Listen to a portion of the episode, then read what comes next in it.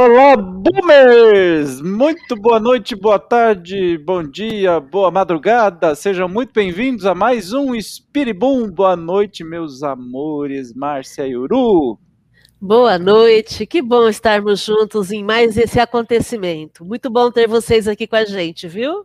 Olá, seja bem-vinda, seja bem-vindo ao Espiribum. E lembrando que tudo que falarmos aqui, questione, fique à vontade, não precisa concordar com tudo, não queremos ser donos da verdade, apenas queremos provocar o melhor em você. É isso aí. Hoje o tema tá quente de novo, um pouco mais leve, que a gente tava pegando um pouco pesado, né, nos últimos temas. Nós estamos muito indignado, muito provocante e agora a gente pegou um tema que de leve não tem nada, é só, enfim, justiça. Então nós vamos falar sobre justiça, é. a luz do espiritismo e justiça também em geral. É uma coisa que a gente está precisando tanto, né? Tá tão necessitado ultimamente, mas enfim. Antes de começar, é, deixa eu ver aqui quem está falando boa noite. Olha quem dá boa noite pra gente. O Geol. Ê, muito bem. Do Geol pro Geol, boa noite. É, Janete Tardoc, boa noite, paz e bênçãos, gratidão, seja bem-vinda, querida. Adriana, querida, Augusta Silva Ribeiro, boa noite, seja bem-vinda mais uma vez. Neia, querida, do Rio, tá frio aí no Rio, Neia? Quem tá com frio aí, levanta a mão. Bem-vinda, querida. Beth, boa noite, meu amor, bem-vinda, que bom que você está aqui. Gente, eu não tô com frio, eu sou, eu sou, uma pessoa que não sente frio. É engraçado isso, né? Eu não gosto de passar frio. É que eu amo o período de frio. Aí, nos 365 dias que tem no ano, 360 aqui em Rio Preto são calor. É assim, nível de calor. Soft e hard, ultra hard. Aí, nos cinco dias que fazem frio, eu fico numa felicidade que nem pinto no lixo. Mas, enfim, é, antes de começar aqui, é, vocês têm alguma mensagem inicial ou já posso mandar bala? Começa já. Começo já. Então, para variar, eu vou trazer aqui o conceito de justiça fora da doutrina espírita, tá? Eu sempre vou na Wikipedia. Para quem não sabe, a Wikipedia é uma enciclopédia. Lembra da Barça? Aquele negócio gigantesco e caríssimo, que eu sempre tive vontade de ter, mas nunca tive condição. então, não, não existe Nossa, mais. Você chegou a ter o trópico ou não? Não tive nada, meu filho. Os só, pobres só... tinham um trópico, né? Não, não tinha nada, não. Só passava vendo o vendedor. Mas enfim. Agora tem o Wikipedia, que é uma Barça melhorada, porque todo mundo no mundo inteiro edita e se corrige e colabora. Então é a fonte mais segura de informação que nós temos. Não é totalmente segura, mas como tem muita gente, tipo, alguém posta sobre um assunto, né, desenvolve o tema, escreve, tudo bonitinho, aí tem uns 30 revisores que caem em cima, se tiver alguma mentira, alguma coisa errada, eles corrigem, então como é feito a muitas mãos, é provável, como a doutrina espírita foi feita por mais de mil pessoas juntas, né, encarnados e desencarnados, as chances de erro são muito reduzidas. Então vamos lá. Justiça é um conceito abstrato que se refere a um estado ideal de interação social. Estado ideal, ou seja, o que, que seria o mundo ideal é a justiça, em que há um equilíbrio e que por si só deve ser razoável e imparcial. Razoável e imparcial entre os interesses, riquezas e oportunidades entre as pessoas envolvidas em determinado grupo social. Trata-se de um conceito presente no estudo do direito, da filosofia, da ética, da moral e da religião. Suas concepções e aplicações práticas variam de acordo com o contexto social de uma determinada região e sua perspectiva interpretativa, sendo comumente alvo de controvérsias entre pensadores e estudiosos. Em um sentido mais amplo, é um termo abstrato que designa o respeito pelo direito de terceiros, ou seja, o direito do outro, a aplicação ou a reposição do seu direito por ser maior em virtude moral ou material.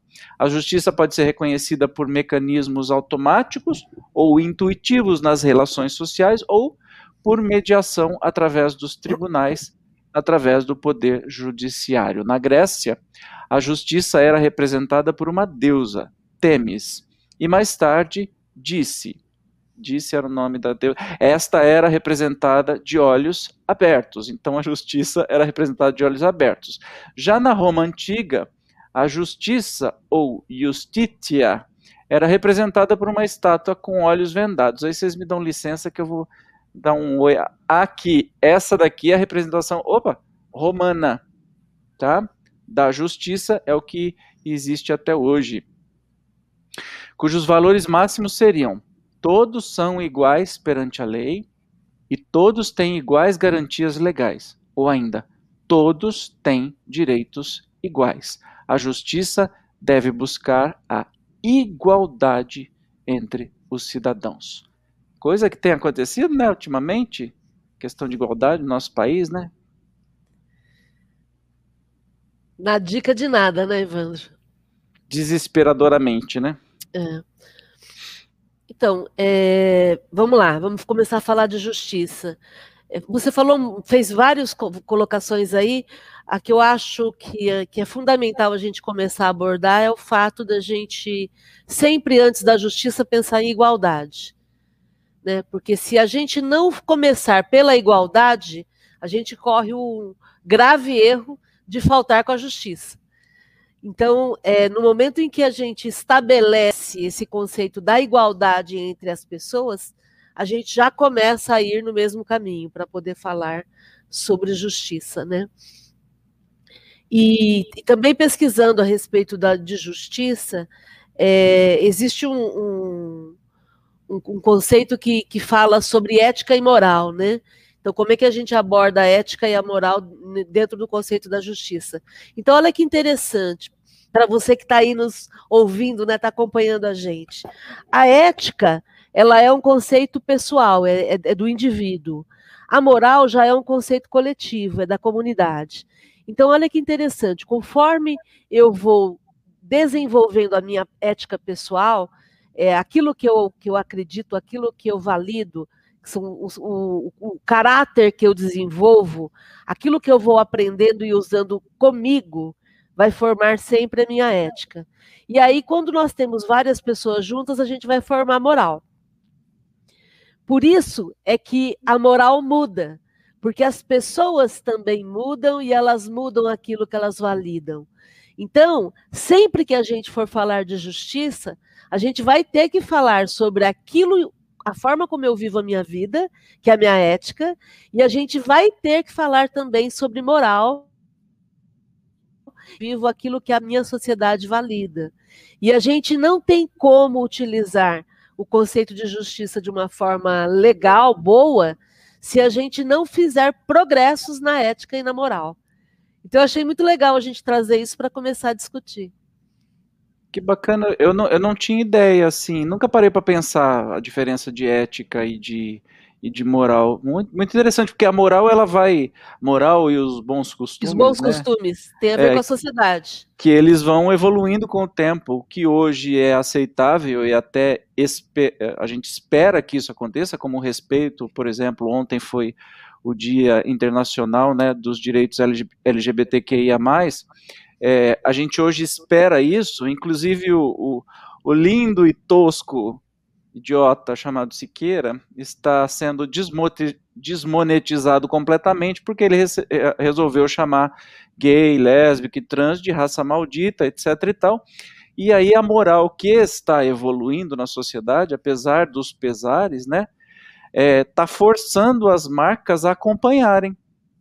E o que é muito interessante. Então, bacana o que você falou. Gostei. Aprendi. Eu penso que a justiça é, é, a grande oportunidade de eu, você que está aí acompanhando o Espiribum, ganhar essa existência. Porque a gente fala muito em amor, que maravilha, perfeito, né? Mas lembre-se do seguinte: antes do amor vem a justiça. Se não há justiça, não existe amor. E quanto mais você você promover a justiça, começando por você, ao seu redor, a justiça coletiva, a justiça social, mais em sintonia com o espírito crístico, com a mentalidade de Jesus, você estará. Porque isso foi o que Jesus mais fez. Ele promoveu a justiça, ele, ele só fazia isso. Porque as pessoas que estavam ao lado de Jesus se sentiam injustiçadas. E quando ele promovia a justiça junto a, a, a essas pessoas, elas se sentiam amadas. E ao se sentirem amadas, elas, por sua vez, também duplicavam esse senso de justiça. Por isso que incomodou o sistema político e o sistema religioso à época, e incomoda até hoje, né? Porque Jesus, além de promover a justiça através do amor, também faz com que as pessoas despertem para isso. Ou seja, é amar ao próximo como a si mesmo. Só que você só irá amar ao próximo se você praticar a justiça social. E a prática da justiça social incomoda o sistema, porque o sistema não quer igualdade, conforme a Márcia disse ali agora há pouco. O sistema não tem interesse na igualdade. Por quê? Porque quanto mais desigual o mundo, mais o capitalismo se sustenta. Vamos dar um exemplo. Questão de emprego, né? Quanto mais crise, quanto menos emprego, mais as pessoas aceitam trabalhar por um salário qualquer. Então, quanto mais injustiça, maior o lucro do sistema capitalista. Então, o sistema capitalista não tem interesse na justiça, porque a justiça fa faria com que a igualdade fosse promovida e o lucro do sistema capitalista diminuiria. diminuiria. Então, a prática da justiça, e eu convido você, se você quer ganhar essa existência, pratique a justiça, promova a justiça, defenda a justiça, seja a justiça individual, local ou social. Interessante, só trazendo uma atualidade aqui, é, você viu que maluco, primeiro, né, que esse negócio do Lázaro para lá, Lázaro para cá, acabaram capturando e meio que é, querendo, acabaram matando. E agora as investigações apontam que tudo não passava de uma estratégia dos latifundiários locais que queriam desvalorizar as terras pela insegurança, né? E para depois comprar essas terras mais barato e assim aumentar e cometer uma grande injustiça. Então está tudo intimamente ligado, né? E você falou de justiça antes do amor, eu lembrei de uma coisa. Eu sou filho único, né? Mas as pessoas que têm irmãos, se um pai e uma mãe não amam e distribuem igualmente este amor e, e tudo que vem é, junto, né, até os bens materiais, entre os filhos de igual jeito, o, talvez o amor é tão grande, mas o filho não vai se sentir amado por, por se sentir antes injustiçado. Ah, ele é o preferido da minha mãe, ele é o preferido do meu pai, ah, não, ele recebeu mais. Então eu não me permito ser amado ou amar com intensidade, mesmo que o amor venha do pai e da mãe, mas por um gesto qualquer que o pai e a mãe fizeram, né, é, acaba por realmente bloquear o amor. Dizer, primeiro vem a justiça mesmo. Quando você estava falando isso, eu achei bem interessante e me veio esse exemplo na cabeça. Daí a importância de. de então, ou seja, é, o nosso modelo guia é Jesus. E o grande, o, o, o, a grande proposta, o grande projeto político dele, o que, que é política?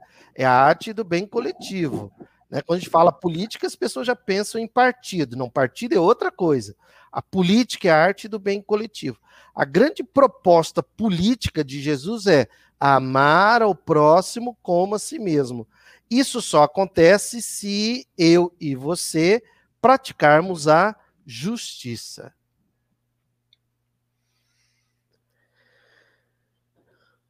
Evandro, eu queria voltar nessa questão da, da, da ética pessoal e da moral coletiva, para a gente ir lá no, no, no, Livro dos Espíritos, na Lei do Progresso, na questão 795, quando Kardec pergunta qual é a causa das, da instabilidade das leis humanas, né? E os espíritos respondem que a proporção que as pessoas vão é, se educando, vão se transformando, elas vão modificando as leis. Então a gente tem que entender que o progresso das, das nossas leis ele é algo que não tem como a gente barrar.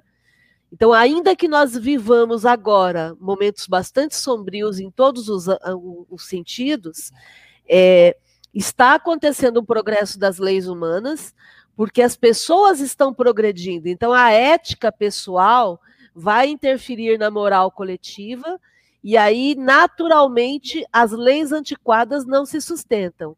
Então, por que, que eu quero falar isso? Porque depois dessa questão, lá na 796, o Kardec pergunta é, se as nossas leis são muito severas, né? Se é, se é preciso ter leis tão severas assim. E aí, o, o, a, na resposta dos espíritos, eles colocam que a educação vai reformar os homens. E ao reformar os homens, os homens vão reformar as leis.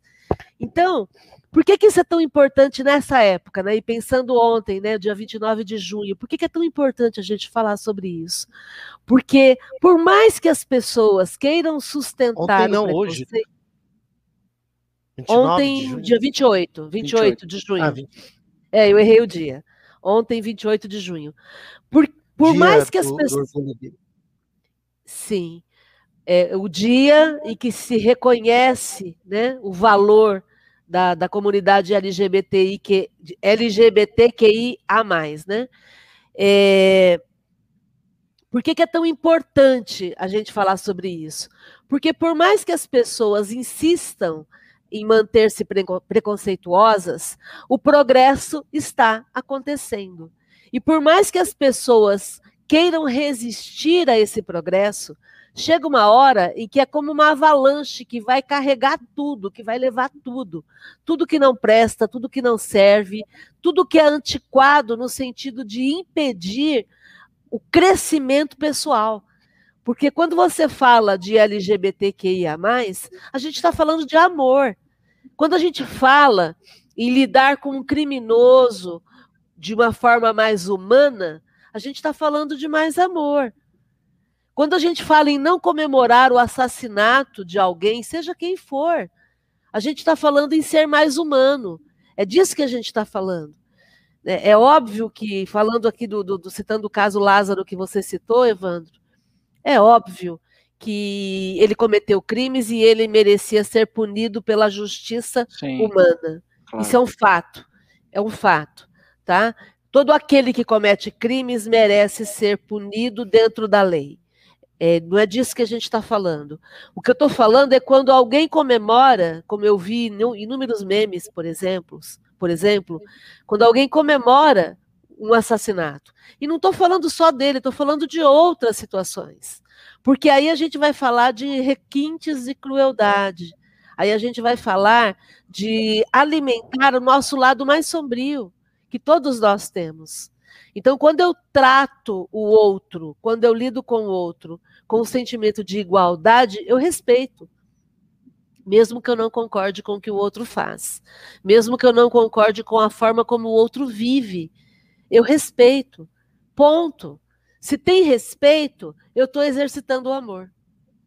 É curioso porque é, saiu aquele negócio, né, do bandido bom é bandido morto, lembrando que Jesus, né, quando estava sendo morto, assassinado, crucificado, que era o jeito que eles matavam na época. Hoje em dia a cadeira elétrica, injeção letal, naquela época pendurava na cruz, porque eles gostavam de ver a pessoa ficar sofrendo. É, ele estava no meio de dois bandidos, pelo menos os evangelhos falam isso, e um dos bandidos se arrependeu do que tinha feito. Vai saber se tinha feito alguma coisa realmente grave ou se tinha só incomodado o sistema. Ele vira para Jesus e Jesus diz assim: ainda hoje você vai estar tá, é, junto comigo no, no, reino dos céus. Então, bandido bom não é bandido morto, é bandido recuperado. A gente sempre fala isso, sempre repete isso. E lembrando, será que Jesus falaria isso? Não, bandido bom é bandido morto, sendo que ele veio justamente para essa essa parte da sociedade marginalizada, as prostitutas, os esquecidos, os excluídos, os gays, os doentes e todo mundo, e ele tava o que o que ele ficava bravo eram com os poderosos. O que ele ficava realmente irritado eram com os senhores do templo, o povo que vendia a fé. E a gente percebe que se Jesus voltasse hoje, né, como muitas religiões ficam esperando a volta de Jesus, eles deviam pensar muito bem nisso, porque se Jesus voltar mesmo, os primeiros que vão ser escorraçados são os pastores, os padres, os dirigentes espíritas, esse povo todo, que faz exatamente o que aqueles é, hipócritas do passado fa fazem, né? Até hoje. A, a minha impre a impressão que eu tenho, é, você citando Jesus, e eu quero também voltar no caso Lázaro, é, de um lado, os provocadores da injustiça, por outro lado, os que sofriam os, o, as vítimas da injustiça. Então, de um lado, um provocava a injustiça e do outro lado, o outro sofria a injustiça. Jesus ficava do lado dos que sofriam a injustiça e não dos provocadores da injustiça. Por quê? Porque onde existe amor é necessário que haja justiça. Então é muito claro isso, né? A gente observa que a justiça ela é, é, é a referência e deve, ela é a referência das leis naturais, é a referência de Deus, tanto que a gente costuma dizer, né, que Deus é justo e bom. Um dos atributos de, Jesus, de, de Deus, quando Kardec estuda sobre os atributos de Deus, ele diz lá: justiça e misericórdia. Não é só justiça, é justiça e misericórdia. Quer dizer, não é a pena de talião, né? Não é apenas justiça, é justiça e misericórdia. E se a pessoa ela ela vibra no caso do Lázaro, conforme a Márcia disse muito bem, ele cometeu crimes, quer dizer, é, na verdade ele era fugitivo. No momento em que ele é fugitivo, o Estado, Estado aqui com letra com E maiúsculo, quer dizer o governo, o Estado, o Estado não, o, ah, a lei, né? Não é o governo. A lei errou. Errou porque ele, uma pessoa condenada não é para ela estar fora da prisão, era para ela estar dentro da prisão. Então, o primeiro erro cometido aí foi pelo Estado que permitiu a fuga dele. Segundo erro cometido também foi pelo Estado, quando havia um parecer do psiquiatra forense dizendo que ele não estava em condições de, de ter ali a, aqueles momentos de saidinha, alguma coisa assim. E mesmo assim o Estado permitiu. Então, tudo isso tem a ver com o quê? Com justiça. E, além de tudo, quando a gente olha para o Lázaro, é, é, quando a imprensa fala em bandido, por favor, aí nós estamos sendo injustos, porque nós não estamos agindo com a misericórdia, entende? Ah, mas ele é assassino, confesso. Ok, então ele é um criminoso porque ele cometeu um crime, mas ele não é bandido, porque a partir daí eu já estou extrapolando da lei. O que diz a lei? Cometeu um crime, é um criminoso e deve pagar por isso e tudo mais. É isso, é, é isso que deve ser feito.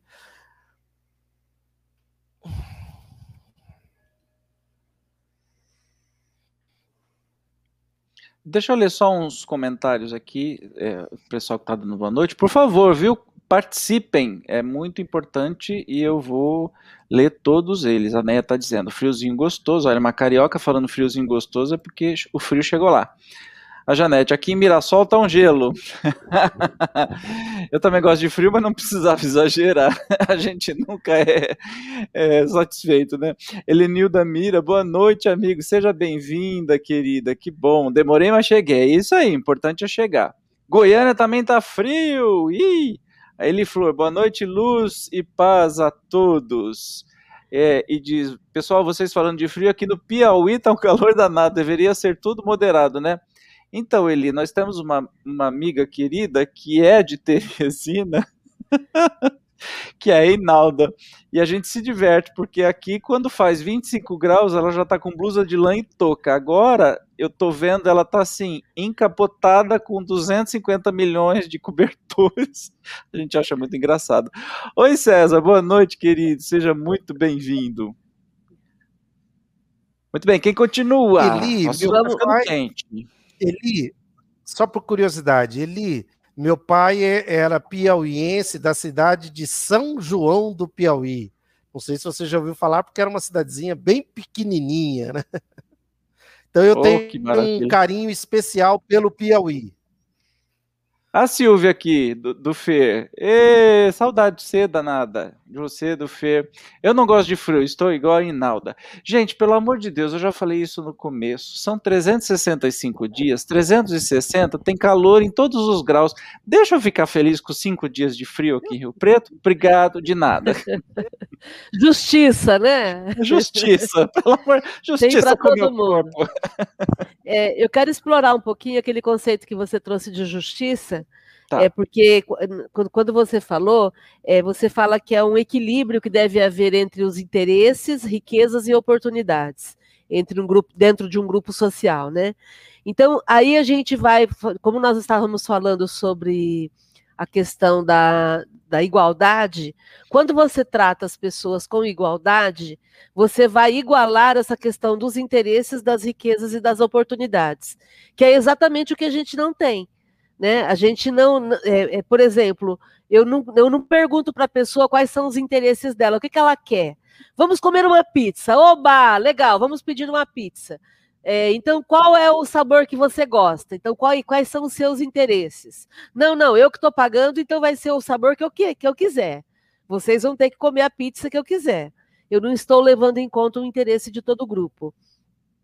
É, também a questão das riquezas, porque se a gente não tem uma distribuição de riqueza mais é, é, possibilitadora para que as pessoas possam é, é, viver e, e desempenhar as suas atividades, se as pessoas não têm oportunidades de expressarem a vida do jeito que elas querem, que elas desejam, como que a gente vai trabalhar a questão da justiça? Não tem como. Eu vi ontem uma reportagem a respeito do Japão, é, eu até publiquei isso no Face, dizendo que, que o, o, no Japão eles estavam pensando em fazer um, um horário de trabalho que, que, que, fosse assim, em vez da semana ter cinco dias úteis, ter quatro dias úteis. e aí, e aí, então, nos outros três dias seriam os dias em que a pessoa usaria para os interesses que ela tivesse. Mas aí, junto disso, o governo pensando como é que ele vai fazer para que as pessoas possam produzir, possam gerar renda, mas também as empresas e, e todo o comércio e, e todo o restante também não se sintam prejudicados. Então, isso é pensar nos interesses, pensar nas riquezas e pensar nas oportunidades. Como acontece na, na, nos países nórdicos, que a gente sabe que a, a carga de trabalho foi diminuída, e nós tivemos que diminuir a nossa carga de trabalho aqui no Brasil e no mundo todo por conta da pandemia, e a gente está tendo que se adaptar a uma nova realidade e, e descobrir uma forma de continuarmos produtivos, tendo algum lucro e gerando oportunidades para todo mundo. É, é, é, disso que a gente está falando. Isso é justiça. É, você tocou num ponto muito interessante, é, porque eu vi um vídeo que me apareceu num canal muito legal, chama Olá Ciência, e que saiu um vídeo há três dias. E o título é assim: Trabalho enquanto os outros dormem, e aí está arriscado, vivem. Isso pode realmente te matar, segundo a ciência, ou seja, o excesso de trabalho, e vocês mais do que ninguém sabem, das síndromes de, de burnout, um monte de coisa que envolve é, desse, desse, dessa corrida absurda pelo, pelo trabalho, pela riqueza, pelo materialismo, que já está sendo sentido e até dito pela ciência, ou equilíbrio. né? Equilíbrio. O Evandro, eu nos meus delírios comunistas. não é assim que a Juliana Paz assim. falou, né? Não foi ela? É, acho que sim. Não, não foi a, a grande... Juliana Paz que falou isso? A grande é, que falou esse né? pessoal com esses delírios comunistas de querer é. justiça social, igualdade, né? Ah, meu pai, é, perdeu uma chance de ficar quieta, né? E, e, com os estudos que eu fiz, inclusive eu participei do curso de, do FIB, né, Felicidade Interna Bruta, e então o que, que a gente, o que, que fica preconizado pelo FIB, que são nove critérios? O trabalho no máximo de quatro a seis horas por dia, entendeu? No máximo quatro a seis horas por dia. E é muito simples, Evandro. Se a gente for lá na lei do trabalho, nas leis naturais, qual é a definição de trabalho que os espíritos nos trazem? Sentir-se útil. Se a gente for ali no terminal rodoviário e perguntar para aquelas pessoas que estão lá, sem nenhum preconceito, sem discriminação, sem nada, se elas se sentem úteis no que elas estão fazendo, elas vão dizer: não, eu trabalho por, por questão financeira, não é isso que eu queria precisa, fazer. Né? Exatamente. Eu sou um privilegiado, porque eu trabalho com aquilo que eu quero fazer. Eu ganho dinheiro com aquilo que eu quero fazer. Resum... E, inclusive, está lá na lei do trabalho, eu sei que não é um assunto aqui, foco principal, é fonte, quando a pessoa não está no trabalho útil, é fonte de decepções e frustrações. E aí eu lido com isso aqui nós, né, eu e a Márcia, a gente lida com isso no consultório. Quantas pessoas estão frustradas e é, em função de não de não, se, não estar fazendo aquilo que se sente útil, trabalha por uma questão financeira. E aí a gente vai para a justiça. Se a gente for lá na questão, é, vamos lá, na questão 875 do livro dos Espíritos. O livro dos Espíritos, você que está assistindo talvez pela primeira vez, o Espiribum, lembre-se, é, entenda o seguinte: o livro dos Espíritos, está aqui, o livro dos Espíritos é a cartilha do Espiritismo. É daí que tudo começa. Comece pelo, o, pelo livro dos Espíritos. Tem gente fala o que é o Espiritismo tal. Comece pelo livro dos Espíritos. Ali você vai entender exatamente as leis que regem o universo, as leis que regem a sua vida e o que é que você deve fazer para ganhar essa existência. Veja, se a gente vai lá na questão 875, Kardec pergunta: como se pode definir a justiça? E os espíritos sábios e felizes respondem: a justiça consiste em cada um respeitar os direitos dos demais. Então, o que é para mim é um direito do outro também. E aí consiste o amar ao próximo como a si mesmo. Quando você respeita o direito do outro. Por exemplo, nós estamos falando de frio. O frio, é... eu gosto do frio, mas prefiro calor. mas o frio me incomoda um pouco, porque isso sempre vem a mente. Isso também é verdade. Porque no, aí a gente pensa nos nossos irmãos que estão em situação de pobreza, que por direito, eles também deveriam ter o direito que nós temos. Uma cama quentinha, cobertorzinho, blusa, né? Eu estou aqui nessa blusa. E hoje eu vi na, na, Não sei se vocês viram na internet um, um, uma pessoa em situação de rua que foi que acordou de madrugada sendo agredida é, é, e ela acordou, ela estava sendo agredida. Quando ela se deu conta, qual era o motivo da agressão? A pessoa estava tomando o cobertor dela. Então, é, isso, é, isso é uma tragédia. Isso lá em São Paulo, né? Foi aconteceu acho que ontem, nessa madrugada em São Paulo. Isso é uma tragédia, quer dizer, imagina um, um outro ser humano agredindo o outro para roubar, não é nem roubar, isso não é roubar, né? Mas enfim, é até é até difícil a gente avaliar aí quem é o que é propriedade de quem, mas para tirar dele o cobertor. O, o pior cobertor. é o rapa que passa todo santo dia retirando tudo dos moradores de rua. O cobertor, o travesseiro, então, o colchão. Então, veja, é, é, se você quer ganhar essa existência, você necessita desenvolver a sua mentalidade, uma mentalidade crística, uma mentalidade assim, como Jesus faria. Lógico que é impossível imaginar o que Jesus faria, porque nós não temos a mentalidade de Jesus. Mas a mentalidade de Jesus é a nossa referência.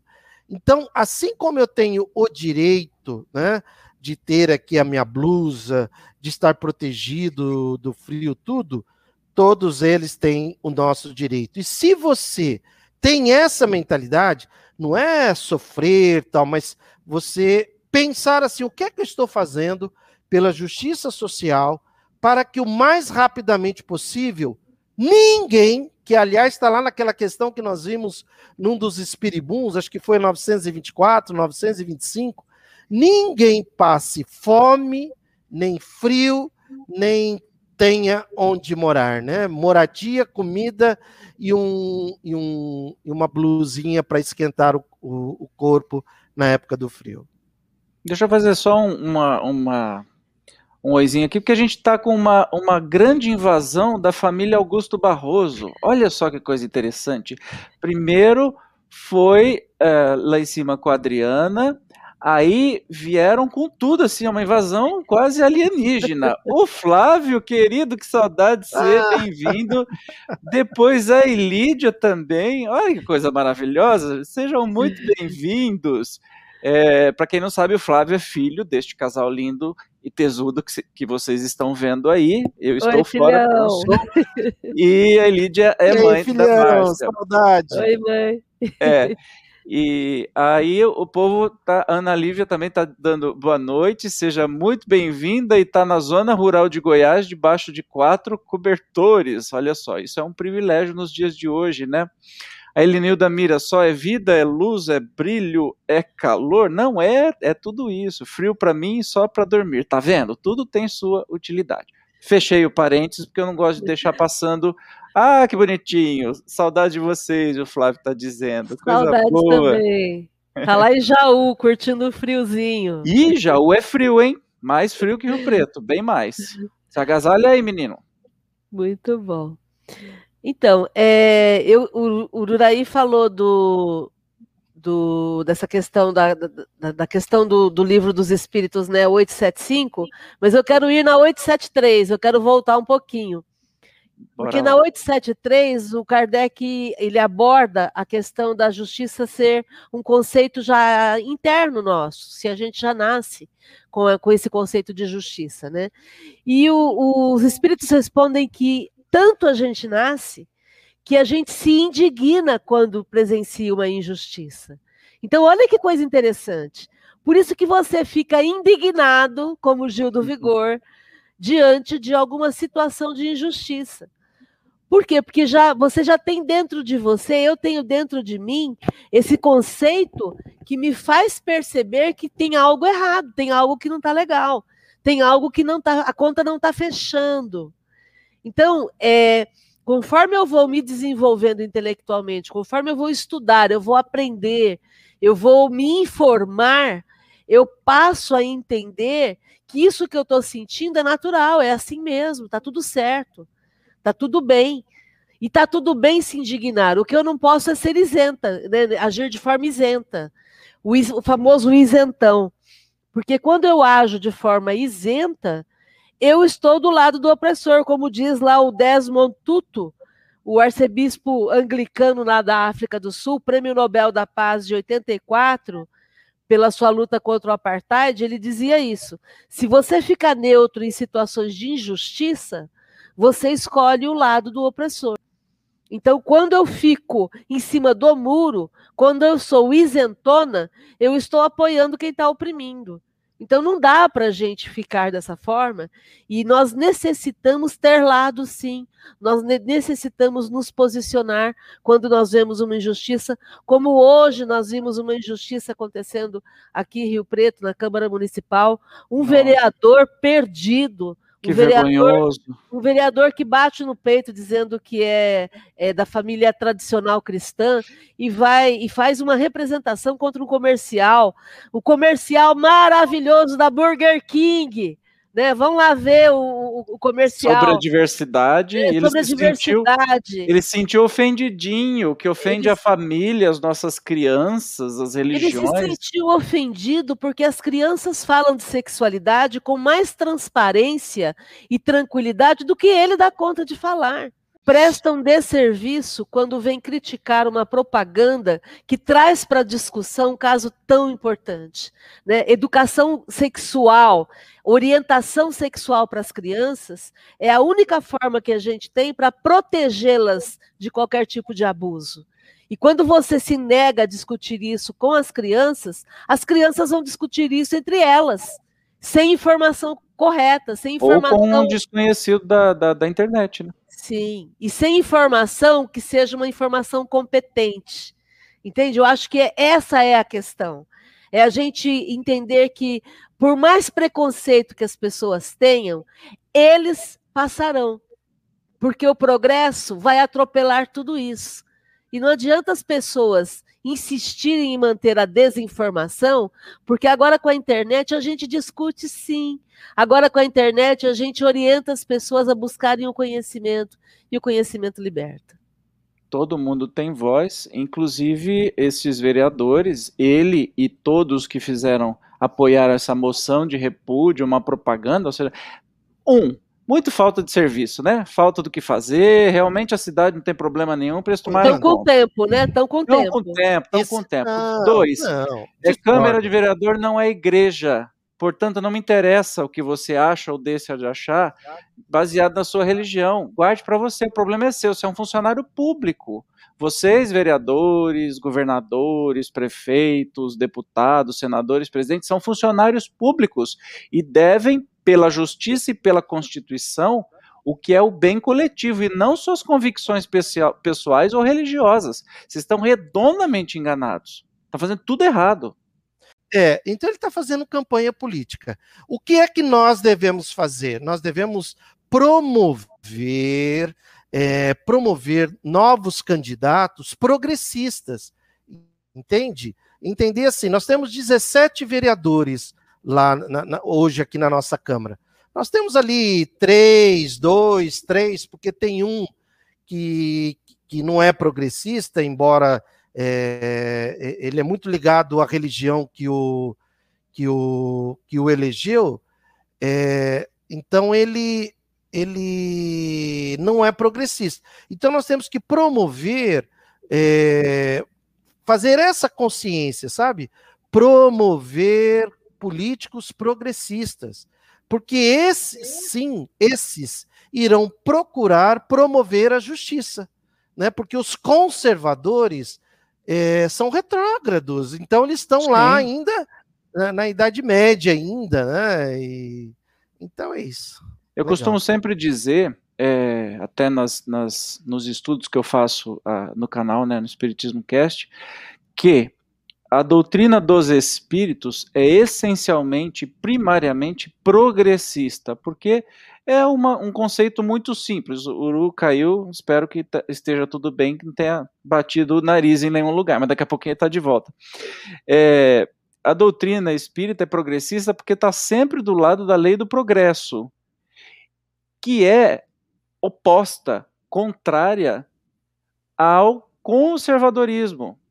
Quem é conservador não está do lado da lei do progresso, quer conservar os mesmos valores, os mesmos costumes sempre. Portanto, se você que estuda, que participa de trabalhos espíritas ou gosta da doutrina espírita, tenha consciência, você está estudando uma doutrina essencialmente progressista que estará sempre e em qualquer situação ao lado da ciência e do progresso moral e da evolução dos costumes, nunca, jamais do conservadorismo, que nada mais é do que pessoas que conservam os mesmos valores. Então, se você é mulher, por exemplo, você não pode se chamar de conservadora, porque se você for conservadora, você concorda que mulher não tem alma, que mulher não pode votar, que mulher é submissa ao homem. Caso você não concorde com isso, lamento te informar, mas você é progressista é que os conservadores ou os direitistas sempre vêm com um discurso de que ser conservador é estar do lado da família, de ser pessoas boas. E os progressistas são os capetinha que quer fumar maconha e quer se divertir, quer defender bandido, etc e tal. Não, isso chama fake news. Para um povo brasileiro que, assim, em sua grande maioria, é absurdamente ignorante politicamente, e eu não estou falando de uma maneira agressiva, porque eu, até dois anos atrás, eu era ignorante politicamente, eu não sabia qual era a diferença de esquerda, de direita, de oposição, ou, ou que está, eu não sei nem como é que chama, é, quem está na oposição, situação, oposição e situação. Eu achava sempre que a, a, direita era a situação e a esquerda era a oposição. É uma, uma maluquice, mas assim, eu que não me considero uma pessoa muito é, pouco estudada ou burrinha não sabia. Então, a maioria do povo brasileiro não é politizado e está sendo politizado por fake news o tempo todo no zap e fazendo especialmente que as pessoas não olhem para órgãos de imprensa independentes ou coisas que são reais e responsáveis fala: ah, para de assistir a Globo, para de assistir, para de ler todos os jornais, se informe aqui pelo zap do, do, dos tio, do tiozão, né? Como se aquele zap trouxesse verdade. Só está trazendo horror. Então, cuidado. O espiritismo é progressista. Quando a gente, o Uru estava falando de termos representantes progressistas, significa representantes que estão ao lado da evolução moral, física, emocional das pessoas.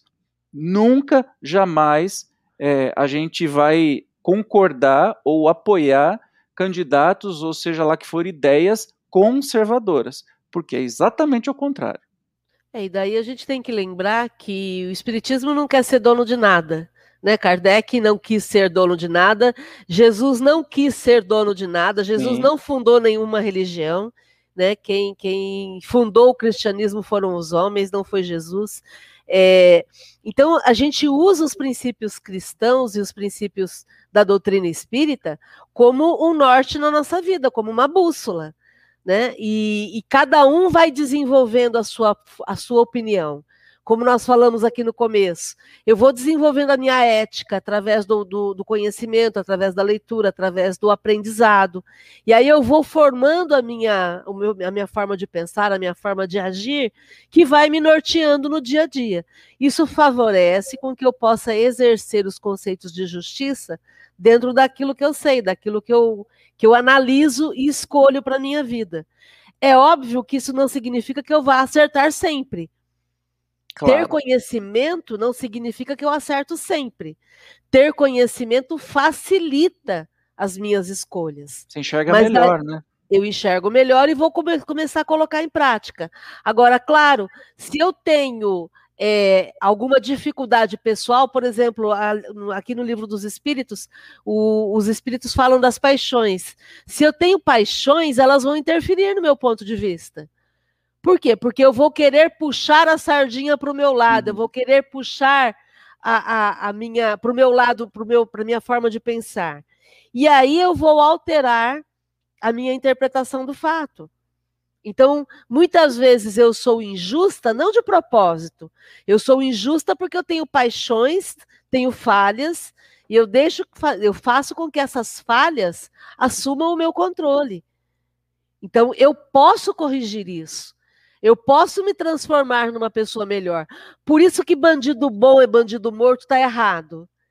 Porque se eu sou bandida em algum momento e eu faço uma escolha inadequada, eu posso aprender e me modificar, me transformar. Mas para isso preciso empregar vontade, como está no livro dos Espíritos.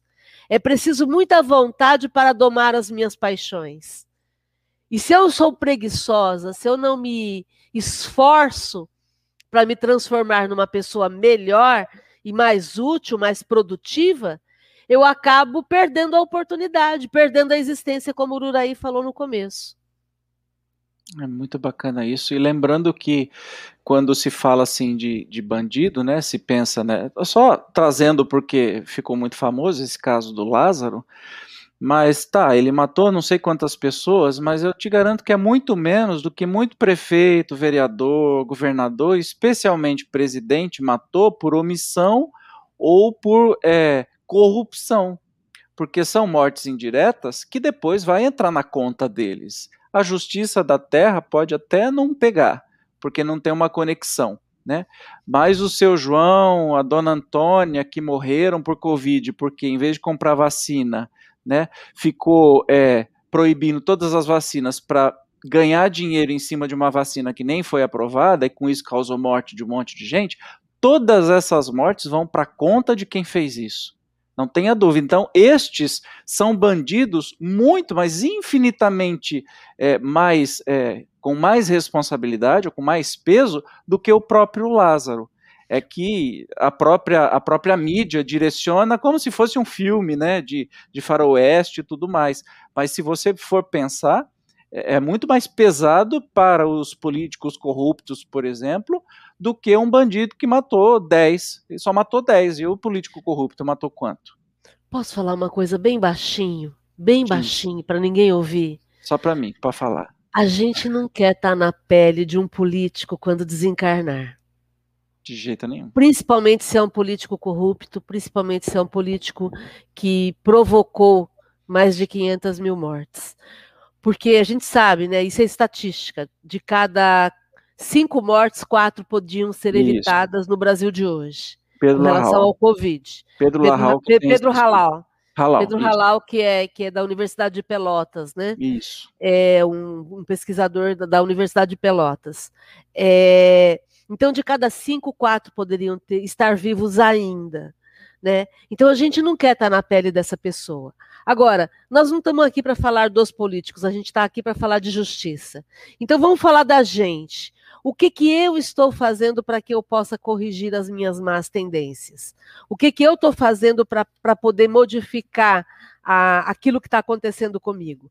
Lá no livro O Céu e o Inferno, quando a gente vai ver o Código Penal da, da, da vida futura, é, quando a gente fala sobre a, a, o cometimento de um erro, é, como é que a gente corrige isso? São três etapas, e é sempre bom a gente lembrar isso.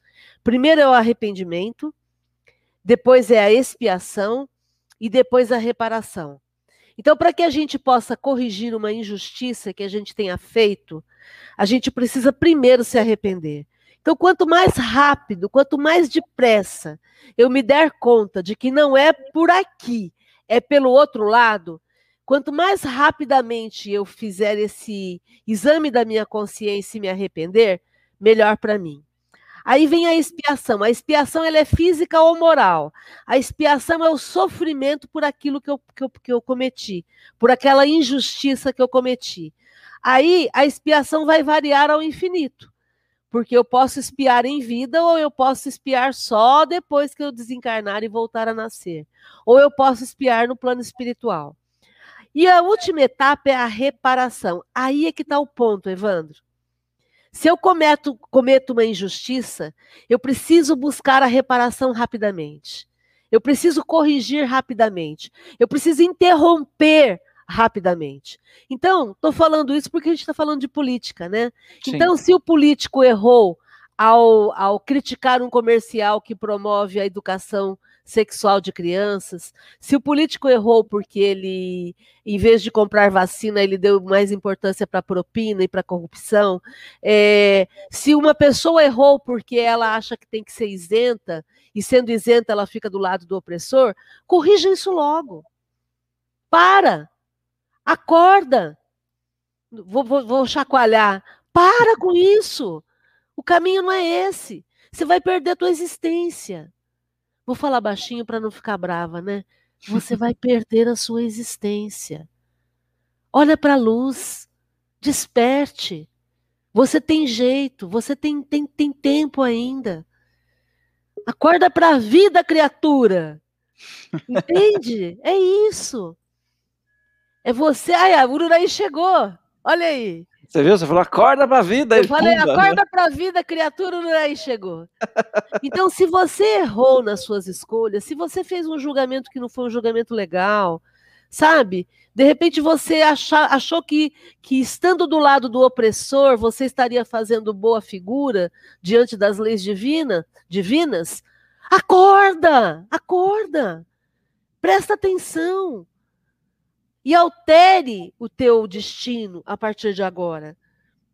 Não faz sentido você ter conhecimento e continuar é, ainda focado em tirar proveito, em, em ficar do lado de quem está oprimindo, em ficar do lado de quem não está tendo a oportunidade de viver uma vida mais igualitária, uma, uma vida mais equilibrada.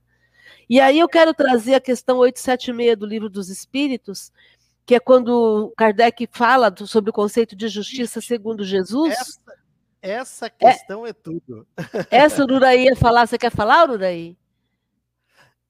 É, eu ia falar, mas pode falar. Tá. Quando, quando Kardec pergunta, né, é, é, qual que é a base da justiça, segundo a lei natural, e aí os espíritos trazem Jesus, queira cada um para o outro o que quereria para si mesmo. Pronto. Márcio, olha Pronto. que olha, é. Queira para cada queira cada um para os outros o que quereria para si mesmo. Então eu tenho certeza que você que está perdido ou perdida, você que ainda não entendeu nada com relação a esse momento que a gente está vivendo, a gente não está passando por expiações porque é, é, assim mesmo, ou porque ah, foi Deus quem quis. Não, a gente está passando por tudo isso por conta de leis injustas, por conta de uma política que não contempla as pessoas menos favorecidas, por conta de uma política que não olha para aqueles que estão sendo escorraçados todos os dias nas ruas e ficam preocupados apenas com o próprio umbigo. E você que apoia, e você que acolhe, e você que bate palmas para esse tipo de política, você está perdendo a oportunidade. Agora, como eu não tenho nada a ver com a tua vida, eu vou ser justa. Né? Eu não estou aqui para te julgar. Eu estou aqui apenas para te chamar com muito carinho, com muito respeito e muita educação, para que você reveja seus pontos, para que você aproveite e retome o seu sentido de vida, para que você utilize o conceito de que se você não está do lado de quem está oprimido, você está do lado do opressor. Isso vai dar ruim no final das contas. Vai e dar ruim é para você. Né? Oi? E aí, do lado do opressor, está na injustiça. É aquela história de que se existem. Eu vou variar o número porque eu sou ótimo para decorar as coisas, né? Então, se existem 10 nazistas numa mesa e, e, você está nessa mesa e você não se levanta, então tem 11. Ou seja, se você não fala nada, se você é isentão, você concorda. E sempre quem oprime está errado. Não, não existe opressão ser certa. Não tem jeito. Jesus trouxe tanto ensinamento, ele oprimiu que vez, que momento, com que palavra ele oprimiu alguém. Pelo contrário, ele libertou. Né? Ele, ele virou sempre libertário, até dos costumes da época, dos significados, daquela opressão que tinha, porque, ah, para ser judeu, não pode comer isso, aquilo, aquilo outro, no sábado, não pode falar, não pode fazer, não sei o quê. E ele veio libertar, ele não veio oprimir. Ele, que nem a Márcia disse, ele não fez religião, não fundou religião, não obrigou ninguém a o seguir, né? E tudo que ele fez foi justamente para libertar. A Silvia uh, ainda diz assim: Nós estamos andando pelas ruas todos os dias e presenciamos condições que não são subhumanas, são piores que qualquer outra qualificação. Muito triste, né? A gente tem visto isso e parece que, a, que as bruxas estão todas soltas porque o ódio saiu do armário de todos os lados, né? Mas isso trouxe é, movimentações interessantes. Beijo, Priscila, seja bem-vinda.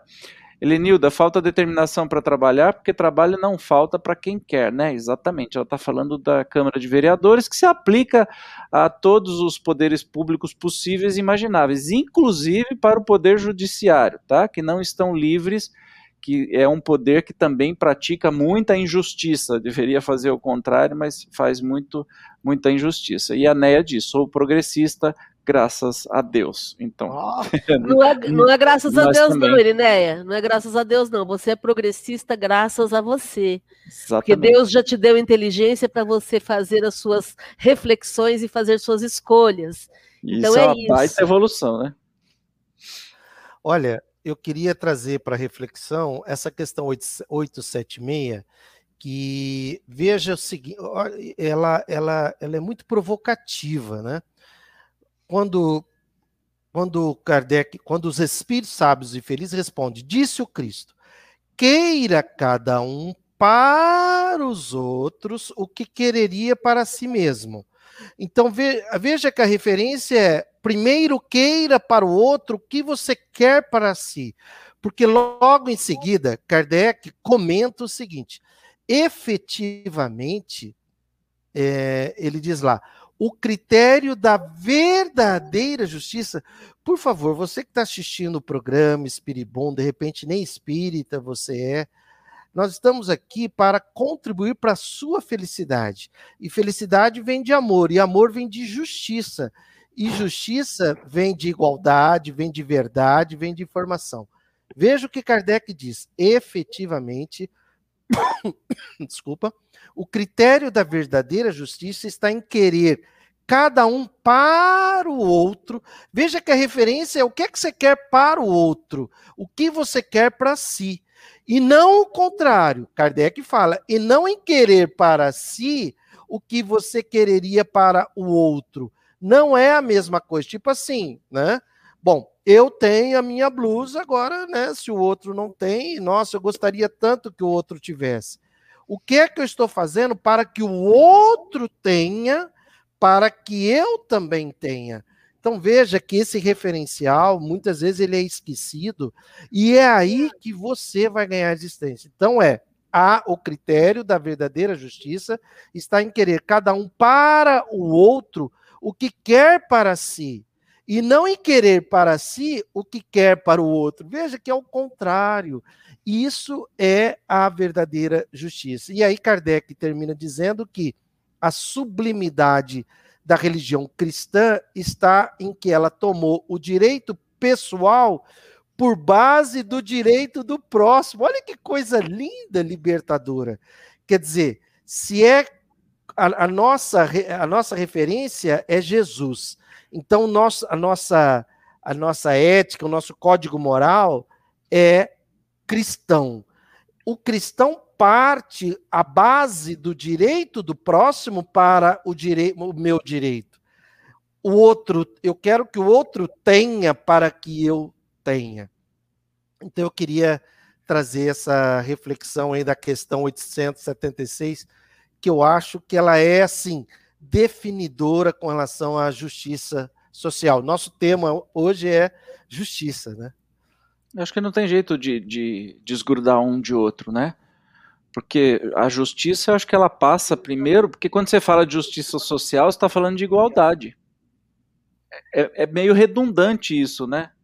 Você está falando de igualdade entre as pessoas para que sejam socialmente iguais e é um conceito de é, para mim é redundante. Quando você fala em justiça não dá para não dá para excluir isso.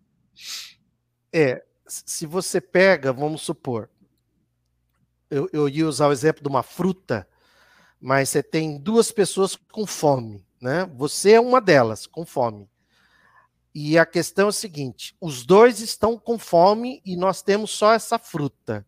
Ok é, o ego, então, partindo disso que Kardec, que os, Kardec ali nos ensina, se eu for pensar em mim primeiro, na hora de cortar essa fruta, então agora tem duas pessoas com muita fome, tem uma fruta, eu estou com a faca aqui para cortar essa fruta.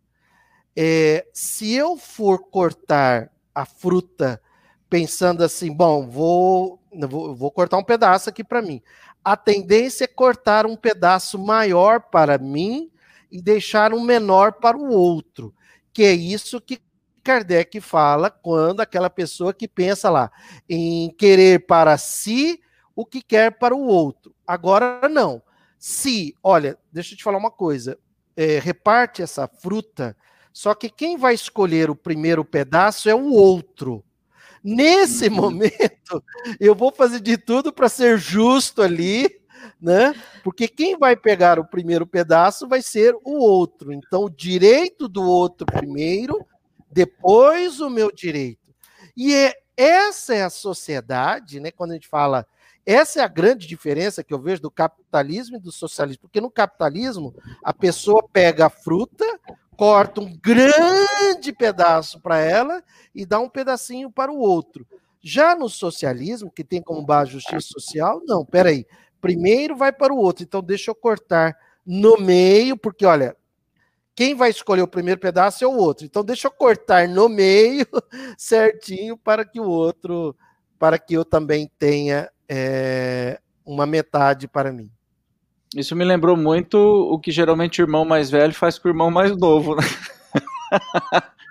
ele pega Verdade. o pedaço maior para ele e o irmão mais novo nunca tem direito de nada.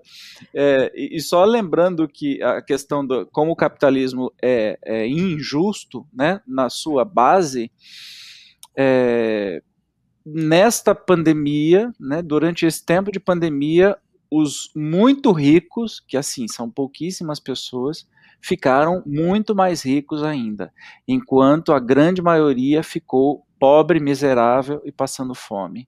Então é algo assim que eu fico me perguntando, como é que esse povo dorme e para que que eles querem mais dinheiro? E quando a gente fala que o 1% mais rico tem mais dinheiro do que os outros 99% da população, nós não estamos falando de é, muitas pessoas. Nesse 1%, geralmente, aqui no Brasil, isso eu estou reproduzindo o que eu ouço é, pelos cientistas políticos que falam, falam, geralmente no Brasil é assim, este, esta riqueza desse 1%, se você dividir, ela está concentrada na mão de cinco ou seis famílias. Nós não estamos falando nem no número de mil pessoas, nós estamos falando de cinco ou seis famílias que concentram 90% desses 1% de riqueza, ou seja, que mandam e lucram em cima da pobreza, da miséria, da desgraça alheia. Como pode, numa pandemia, os mais ricos ficarem mais ricos ainda quando estão sendo chamados a compartilhar, a evitar né, a catástrofe, a ajudar, a, a botar a mão no bolso e pagar vacina para país pobre, sabe? A ajudar as pessoas a superarem da pandemia. Não, eles estão explorando ainda mais. Olha o tamanho dessa dívida kármica que esse povo está está colocando para si, eles estão infringindo a lei fundamental de justiça, né? se então, aproveitando da desgraça dos outros. E, e, não vai ficar impune, essa é a questão. Né? Eu estou me lembrando aqui da, daquela filosofia africana Ubuntu, né? Uhum. Eu sou porque nós somos. Porque nós somos. Porque é uma, que é uma filosofia é baseada na solidariedade, na cooperação entre as pessoas, é, no bem-estar de todos. Então, é, como é que eu pratico justiça? Quando eu penso no que é melhor para todos. Quando eu penso no bem comum, que é um termo da política, né? A política se preocupa com o bem coletivo, com o bem comum. Quando todos estão acolhidos, é, cuidados, a política está tá acontecendo, porque ela não, é a. E não é só da maioria, né? Que fique claro que não, a política não, não é, é, a todos. arte de atender a maioria, é todos. Não, é todos. E promover o bem-estar pessoal, social, né, comunitário de todos. Então é isso. Ah, mas eu não quero entrar em política porque isso gera polêmica. É, viver é um ato político. Você não vai conseguir é, nada se você não se envolver na política, porque é através da política que se fazem as leis. E são as leis que regem a nossa vida. Nós estamos falando disso aqui. Através das leis é que se cometem injustiças. Através das leis é que se abrem brechas para que as pessoas possam usurpar o poder, o dinheiro, as vacinas e tudo mais. O que eu gostaria de acrescentar é a gente assim tomar esse cuidado de ah, mas o, o, o, os outros, tal, tal, tal. O que é que eu e você estamos fazendo para desenvolver essa mentalidade de justiça para que nós ganhemos a existência? Porque qualquer momento a gente morre e aí a sua felicidade será proporcional a essa mentalidade de justiça. O quanto você pensou, o quanto você fez, o quanto você se transformou pela mentalidade de justiça social, pela mentalidade coletiva. Lembrando que a referência é o que é que eu quero para o outro primeiro, para que eu também tenha esse direito. Eu trouxe aqui também para reflexão no livro O Céu e o Inferno, ou A Justiça Divina, segundo o Espiritismo, né? É, lembrando que esse livro, O Céu e o Inferno, o subtítulo é O Céu e o Inferno ou A Justiça Divina, né? segundo o Espiritismo. Ele é composto de 32 itens, né? 33, 32, né? 33 itens. E o 32 segundo Kardec fala é, no, que ele entende como código penal da justiça divina, é, ele diz assim: os homens são imper... lá no 32 segundo, ele diz assim: os homens são imperfeitos e, como tal, sujeitos a vicissitudes mais ou menos penosas. É um fato que é preciso aceitar, visto que existe. Inferir daí que Deus não é bom nem é justo seria uma revolta contra ele. Agora ele diz: haveria injustiça se ele tivesse criado seres privilegiados, uns mais favorecidos que outros, gozando sem trabalho de felicidade, que outros só atingem com muita dificuldade ou nunca podem atingir. Tem pessoas em situação, em situação de pobreza que nunca irão atingir o que você já atingiu. Isso, Kardec está dizendo que seria injustiça se Deus tivesse feito isso. Mas não. Onde sua justiça brilha é na igualdade absoluta que preside a criação de todos os espíritos. Todos têm o mesmo ponto de partida, espíritos. Nenhum que seja na formação mais bem dotado que outros, nenhum cuja marcha ascensional seja facilitada por exceção. Os que chegaram ao objetivo passaram, como os outros, pela sucessão de provas ou e da inferioridade. E agora, se a gente comparar o que surge em função da criação divina. E como nós vivemos, é tudo ao contrário. Então, se a gente for lá, vai ver a injustiça, por quê? Porque existem seres privilegiados, uns mais favorecidos que outros, um que gozam sem trabalho da felicidade, que eu estou lendo tudo ao contrário agora, tá? Que outros só atingem com muita dificuldade ou nunca vão poder atingir. Então, que fique essa reflexão, tá lá no item 32 do Código Penal da Vida Futura. O que é que você, eu, estamos fazendo para desenvolver primeiro a mentalidade de justiça, para você ganhar existência. Por quê? Primeiro que se você está com uma mentalidade de injustiça, é igual o do Lázaro que nós estávamos falando agora há pouco, se você está com uma mentalidade criminosa, nossa, ainda bem que matou, que não sei o que, não sei o que, você não entendeu nada. Se você morrer agora, você perde a existência com essa mentalidade. Então, a mentalidade define a sua espiritualidade. Amplie, desenvolva a sua mentalidade para uma mentalidade de justiça coletiva. Lembrando que a referência é o que é que eu quero que o outro tenha para que eu também tenha, e não o contrário. Eu tenho, se o outro tem, né? Não, não é isso. É, é o que é que eu quero que o outro tenha para que eu também tenha. Perfeito, meus amores. É... quero fazer um comentário, um último comentário. Posso? Tem claro, tempo? Por favor, eu ia falar até para vocês é, tá. fazerem as considerações finais, enfim, o que vocês quiserem. Não, eu quero comentar a última questão desse item que a gente está falando sobre justiça, porque é quando o Kardec pergunta como é que a gente. Como é que o homem vai praticar a justiça com toda a sua pureza? E a resposta dos espíritos ela, ela tem duas partes. Então, praticando o amor ao próximo e praticando a lei de caridade. Então, aqui é, é interessante a gente trazer esse comentário para a gente pensar que quando ele fala em praticar o amor ao próximo, então, se eu pratico o amor ao próximo, eu vou estar tá colocando o conceito de justiça em, em, em, ação, é aquilo que nós já estudamos aqui, que o Uraí falou muito bem, que é de me colocar no lugar do outro, e, e aí o que, o que eu quero para o outro, eu vou querer para mim também. Então, esse é o amor ao próximo.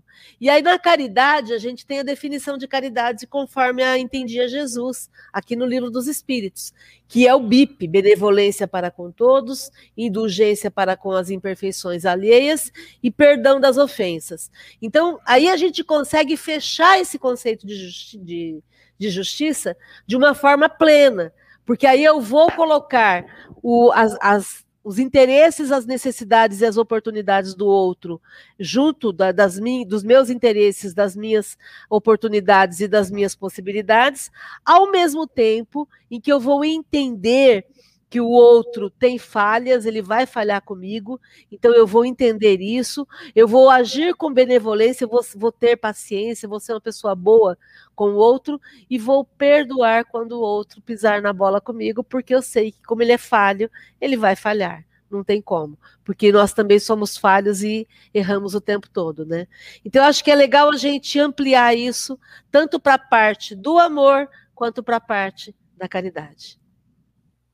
Fantástico. Sua vez, Uru.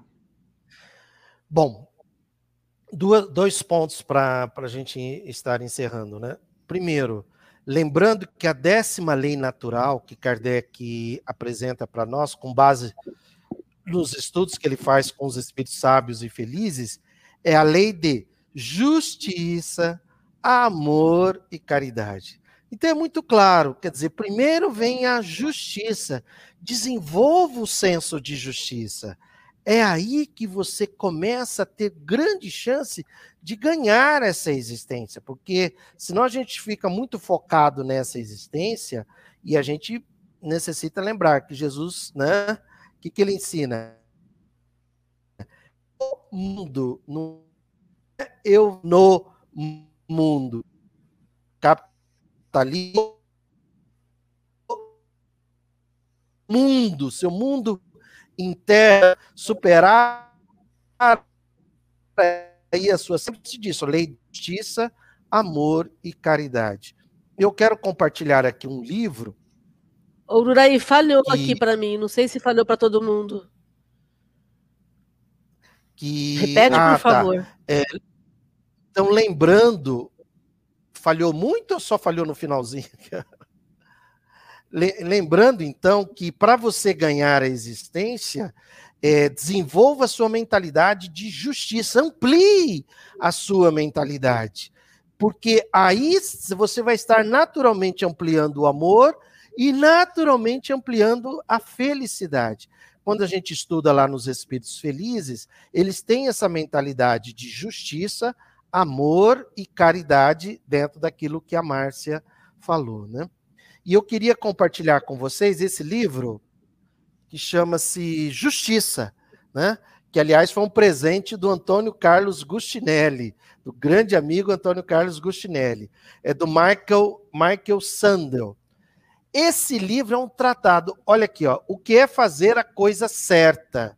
Isso aqui é um curso, né? Esse livro é um curso que, que, que, que é dado em Harvard por esse autor aqui, por esse professor. Está tá até dito aqui um dos cursos mais disputados lá em, em Harvard. É o curso de felicidade, o curso de justiça. São 12 vídeos, inclusive está disponível na internet. Se você procurar, você vai, você vai achar. Olha, a última aula, é, capítulo a última aula, tá aqui, ó. Não sei se vocês conseguem ler aí. A justiça e o bem comum, tá? É a última aula mostrando, né, onde é que ele chega e onde é que, que ele quer chegar. Então, isso é, isso já é uma coisa muito bem definida, muito bem resolvida. Isso tem a ver com princípios, isso não é, não é opinião, tem a ver com princípios, né? Então fica aí esse convite a você. Não precisa concordar com nada do que você assistiu aqui, não temos pretensão nenhuma de converter ninguém, não temos a pretensão nenhuma de estarmos com a palavra final, muito menos estarmos certos, apenas queremos compartilhar aquilo que entendemos que no momento é que pode contribuir para que no momento pode contribuir para a sua felicidade. Maravilha, queridos. Obrigado mais uma vez. Eu tenho só. O pessoal está tímido hoje, mas a Beth, lá de, de, de Goiás, está dizendo assim: como é produtivo esse estudo? Para mim, muito enriquecedor, nos leva a profundas reflexões. Gratidão a vocês por nos proporcionar esses momentos de muito aprendizado. E eu compartilho dessa opinião a vocês, meus queridos, meus amados, Márcio e Uru. É, eu sempre estou aprendendo com vocês. Eu sou meio intempestivo, eu sou bem sanguíneo, como vocês me conhecem, né? Às vezes eu fico todo empolgado e o Jorge fala assim: Nossa, você está nervoso. Não, não estou nervoso, não, só estou empolgado, falando, modo italiano de ser, que a gente bate as mãos, fala, grita, bate na mesa, mas não é nervoso, não. E vocês, com essa paz, essa tranquilidade, vêm nos colocar assim, verdades tão fantásticas. Então, muito obrigado por mais uma vez ter a honra de estar com esse programa, a gente, eu já perdi as contas, acho que é o sexto ou sétimo, enfim.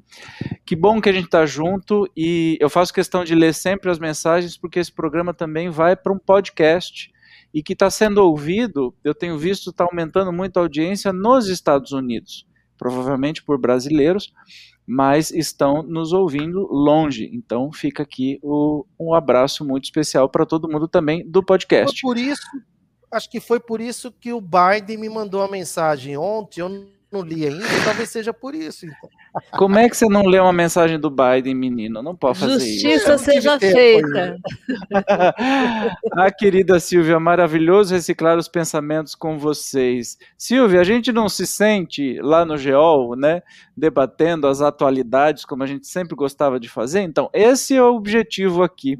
A Ana Lívia está dizendo assim, obrigado a vocês três. Eu que agradeço a presença de todos vocês. Vocês têm mais alguma coisa para falar? Não, só agradecer, porque nós também estamos aprendendo muito e é muito bom estarmos nesse papo entre amigos. Gratidão, gente. É isso aí, Uru. Gratidão, felicidade. Muito bom. Um beijo gigante. Ó, convide os amigos para o próximo Espiribum. Só faz sentido se você estiver presente falando com a gente. A ah, Bruna tá aqui, Uru, só não ignora a Pfizer, tá? Combinado. Os e-mails Combinado. eu vou abri-los todos. Isso aí, pode ignorar o Biden. A Pfizer, não. Um beijo, meus amores. Beijo. Obrigado. Boa semana para vocês. Até o próximo Espiribum. Tchau.